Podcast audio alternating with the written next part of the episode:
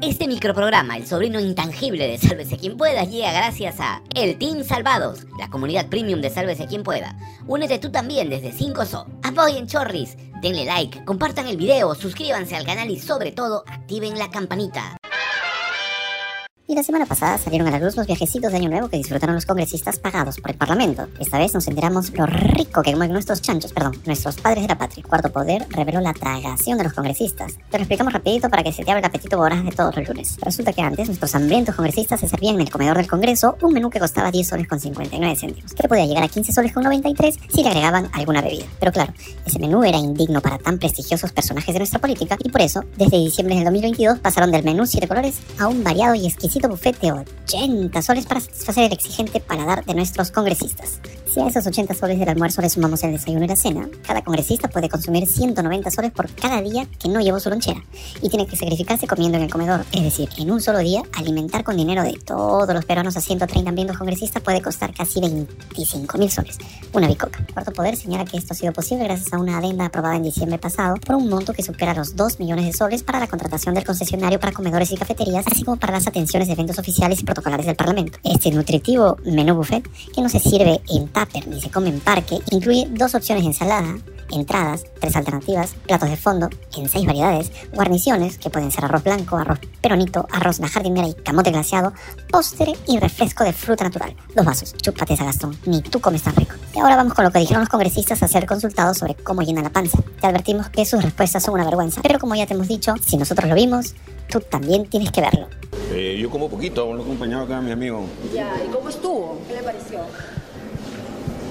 Light. Yo como light. ¿Usted come light? ¿Qué Siempre. comió el día de hoy? Ceviche y punto. ¿No le parece un gasto innecesario? El alimentarse no es un gasto innecesario. Pero si es la plata de los peruanos, incrementar el almuerzo de pronto innecesariamente. Claro, pero los congresistas también pagamos impuestos. ¿Qué comió hoy? Comí sopa criolla. El que quiere comer, que coma rico. Todos los peruanos tenemos derecho de comer rico. Pero han cambiado, ahora están con buffet y antes tenían el plato de menú normal. ¿Qué les parece ese cambio? Bueno, ahora no, ya desde hace algunos meses. Sí, pero ¿No le parece un cambio innecesario? de pronto? la verdad no, no me había puesto a pensar si quieren eso, ¿no? Tampoco soy de comer tanto en el, así sea buffet o plato normal, hay muchas veces que no como acá. bueno, si hay variedad, ahí tienen para escoger. Buffet para ustedes, ¿verdad? Hay un buffet, ¿verdad? Sí, Hay, hay siempre alimentos cuando hay pleno del Congreso. Mira, son las 3 de la tarde. Yo creo que lo mínimo que puede haber es que se le pueda dar un almuerzo, ¿no? Como, como corresponde. Pero no de 80 soles, ¿no? Repito, repito, no hay allí delicias, no hay manjares, no hay este, alimentos caros. Son, son comidas que uno puede encontrar en un restaurante En cualquier restaurante, qué abusivo eres eso de pelado. Finalmente, según el cálculo de la reportera Dayana Ciesa, desde que se aprobó esta adenda en diciembre, se han realizado 18 sesiones del Pleno. Es decir, que en desayunos, almuerzos y cenas, el Congreso habría gastado cerca de 440 mil soles en dos meses. Y sin contar otros eventos protocolares. Bueno, así de engurrientos parecen estos congresistas que han decidido quedarse hasta el 2026 para seguir viajando y comiendo todo lo que puedan a costa del bolsillo de todos los peruanos. Total, ya lo dijo la más ilustre representante de esta jauría parlamentaria. Los congresistas no tenemos que dar explicaciones de nada. Y sigamos pirateando, perdón, comentando otro reportaje del dominical del 2 más 2. La periodista Carla Ramírez reconstruyó paso a paso el caso de John Santos Lapajaime, el joven de 31 años que continúa en cuidados intensivos y sin reaccionar luego de haber resultado herido en la protesta del 28 de enero que se realizó en Lima. Las imágenes que todos vimos aquella noche muestran el momento exacto en que John Lapa es impactado por un proyectil que le dio directamente en la cabeza, mientras se encontraba parado sin hacer nada junto a otros manifestantes y algunos periodistas que ese día cubrían la protesta. El reportaje es una confirmación de algunas de las conclusiones preliminares presentadas por Amnistía Internacional sobre el ataque a personas que protestaban pacíficamente y el sesgo racista contra los manifestantes. Carla Ramírez presenta el testimonio de dos periodistas que estuvieron junto a John Lapa en el momento que resultó herido.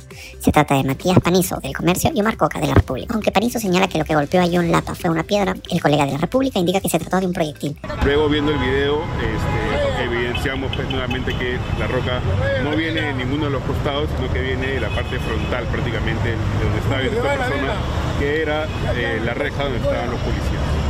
Y ese momento a mí me da a entender que no es una piedra. ¿De dónde crees que fue lanzado el objeto que le cayó a John Lapa? Desde la parte central de esta avenida Abancay. ¿Y quiénes estaban ubicados ahí? La policía. Sin embargo, ambos coinciden y aseguran que lo que impactó en la cabeza del economista de 31 años, padre de un niño, fue lanzado desde el lado donde se encontraba la policía. El testimonio de la hermana de John es indignante. Ella le contó a Cuarto Poder cómo la trataron en el hospital Loaiza. ¿De qué viene este, tu hermano? Al toque me empezaron a grabar, entonces agarré y le dije, yo la verdad no sé, si es de la marcha, que se lleven a otro lugar porque acá no tenemos espacio, porque hay otras personas que sí de accidentalmente se han tenido. Al cambio de la marcha es culpa de ellos, porque ellos mismos han ido, ellos mismos han, han ido con su propio pie. Y peor, ¿de dónde eres? Me dijo, yo agarré le dije, soy de Huancavelica. Ah, no, Huancavelica son terroristas. Y mientras esto pasa en Lima, en Ayacucho, la madre de Christopher Ramos, el menor de 15 años que recibió un disparo por la espalda durante la represión del ejército en Ayacucho el 15 de diciembre, regresó al lugar donde su hijo fue asesinado. Así como ella, son decenas de peruanos que exigen justicia. Y quien reapareció para hablar nada menos que de derechos humanos fue el cardenal Juan Luis Cipriani. Ahora te contamos qué dijo, pero primero tenemos que pasar el sombrero. Ya regresamos con más información.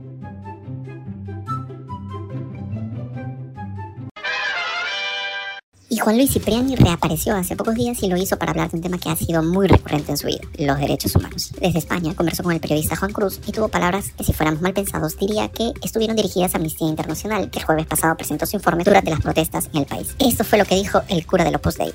Yo no tengo detalles prácticos directos por no estar cerca de lo que está ocurriendo, pero es una tendencia que ya va teniendo décadas, ya de que en el mundo entero la propiedad sobre la defensa de los derechos humanos es solamente de una izquierda marxista, populista, ellos son dueños de la verdad. Y entonces la imponen diciendo quién defiende y quién agrede los derechos humanos. Es una pena, pero realmente eh, eh, observamos un, un, una falta de respeto a la verdad. Y como no podía ser de otra manera, salió en defensa de las Fuerzas Armadas es en este momento muy penoso ver cómo eh, el país, nuestro país, arriesgando la integridad física de sus Fuerzas Armadas y policiales que, que, están haciendo un esfuerzo por pacificar, se vean afectadas con todo tipo de violencia y además con una inmediata acusación de ser violadores de los derechos humanos. Pero Juan Luis Cipriani siempre se ha referido a los derechos humanos y siempre lo ha hecho desde el lado equivocado, según testimonios de algunas personas que han visto su trabajo de cerca, sobre todo cuando dirigió el arzobispado de Ayacucho durante la época del terrorismo. En su informe final, la Comisión de la Verdad, en su conclusión 142, señaló, la defensa de los derechos humanos no fue firme en el, arzobispado de Ayacucho durante la mayor parte del conflicto armado. Durante buena parte del conflicto, dicho arzobispado puso obstáculos a la labor de las organizaciones de la iglesia vinculadas al tema, a la vez que negaba violaciones de los derechos humanos. En el año 2003, el programa de César Hildebrand en La Boca del Lobo recogió testimonios en Ayacucho que pintan de cuerpo entero a Cipriani. Uno de ellos es de la esposa de un estudiante de la Universidad de Huamanga secuestrado por el ejército. Despacho del señor Cipriani. Entonces, él eh, nos, ha negado totalmente. Eh, nos dijo también seguramente habrá sido terroco, por eso pues eh, lo habrán llevado, no son, no son locos pues eh, los militares para que puedan llevar así nomás. Aseguraron además que Cipriani nunca hizo una misa para los desaparecidos. Para misa también yo le he dicho, por favor, misa yo queremos para los desaparecidos diciendo, nunca no quieren, niegan. No, no, no, no, no se puede. Nunca no hizo una misa no para los desaparecidos. Nunca hizo una misa para los no, desaparecidos. Y una frase que siempre persiguió a Cipriani fue la que publicó la revista Caretas, según la cual el sacerdote dijo que los, dijo que los derechos humanos eran una cojudez. En una entrevista con Josefina Townsend en 2003 para el programa Panorama, Cipriani se refirió a la frase que le atribuyeron. Según Caretas, lo que usted dijo fue, no he visto lo que hace la coordinadora de los derechos humanos, esa cojudez. Eso es falso, porque yo tengo una entrevista, no recuerdo ahora el nombre, de un guantino, de Ayacucho. Al acabar la entrevista y despidiéndome, saliendo yo a la casa, me dice él, no señor, ¿y por qué lo critican tanto los derechos humanos? Y yo no tengo la grabadora. En ese contexto, le digo, bueno, ¿de qué derechos humanos estás hablando?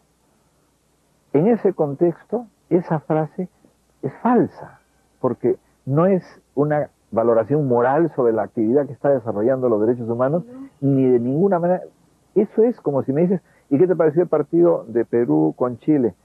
Se durmieron pues en la defensa, ¿no? Estamos hablando de derechos humanos, no un partido de fútbol. De esa frase se ha hecho un supermercado. Para nadie es un secreto que Cipriani fue cercano al régimen de Fujimori y nunca cuestionó los crímenes que se cometieron durante la dictadura fujimontesinista. Por el contrario, para él era mejor olvidarse de la corrupción. Ya sabemos que escuchar a Juan Luis Cipriani hablar de derechos humanos es alegrarte el día, pero había que recordarlo.